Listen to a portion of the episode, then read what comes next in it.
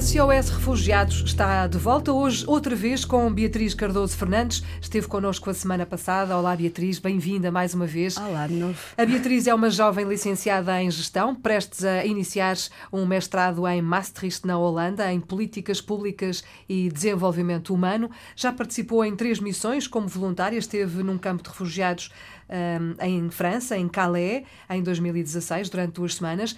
Mais recentemente esteve durante cinco meses na Grécia, em Atenas, com o JRS, o Serviço Jesuíta aos Refugiados, e também na Índia, em Nova Delhi, durante quatro meses com o JRS.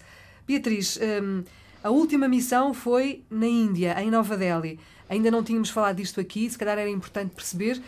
Há quem pergunte, mas há refugiados na Índia? É verdade. A Índia recebe refugiados há 20 anos ou mais. Com a guerra do Sri Lanka, que começou nos anos 80, a maioria dos Tamil, que é a etnia que, que acabou por viajar para a Índia em busca de uma vida melhor, hum. com o Nepal, com o Afeganistão, a maioria das pessoas do Afeganistão também viajam para a Índia, o Paquistão, a questão da, de Caxemira.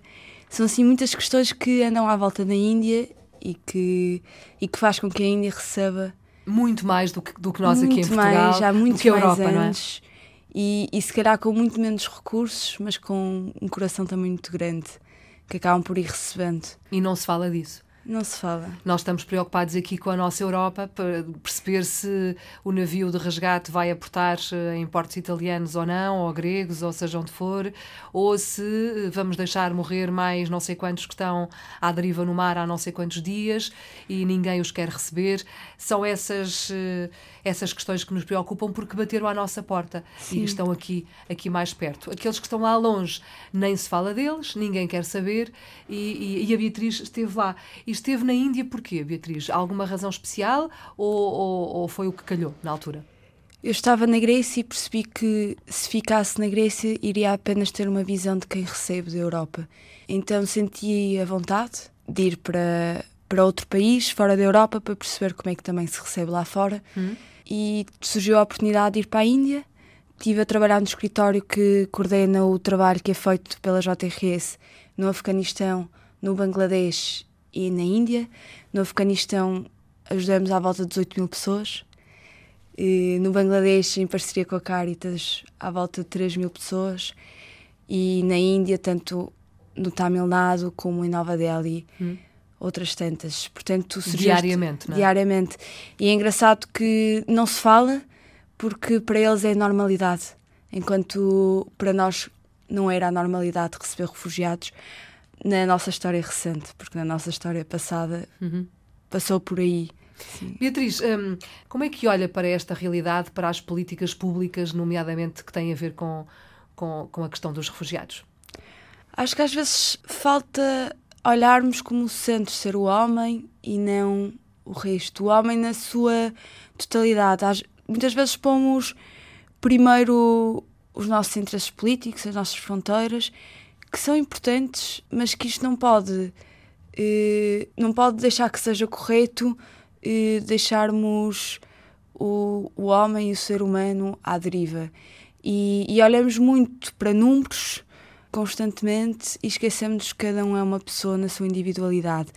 E acho que vivemos cada vez mais num mundo que vive na sua individualidade, no, no que toca à sua felicidade e que tudo é normal. Portanto, tudo é aceitável. Tudo é? é? aceitável. Chegarem.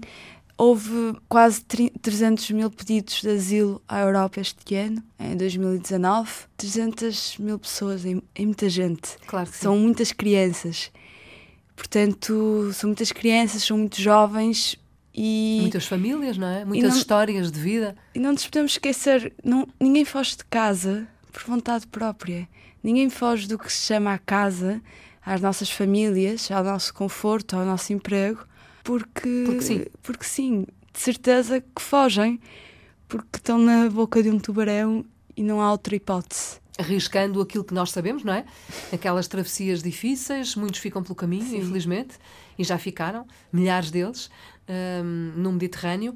Um, este, este, é um assunto, obviamente, que nós aqui também não queremos uh, deixar esquecido e desde que começou a crise dos refugiados em 2015 nasceu o SOS Refugiados, que esteve em pausa durante o mês de agosto, mas agora voltou em, em força. E eu gostava que, que assim fosse, que continuasse. Vamos continuar a ouvir histórias também. Hoje a da Beatriz, que tem certamente muito mais ainda para contar. Beatriz, há já um próximo uma próxima missão, uma próxima vontade de fazer mais qualquer coisa ou não? Neste momento tenho vontade de estudar. Muito de, bem. De aprender, não é? De aprender e vamos vendo.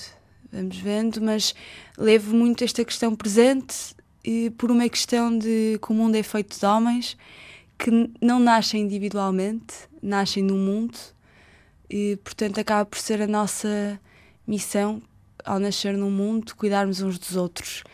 E os dos outros não, não podemos pôr fronteiras aqui. Uhum. E começa nas nossas amizades, na escola, no, na nossa família e depois.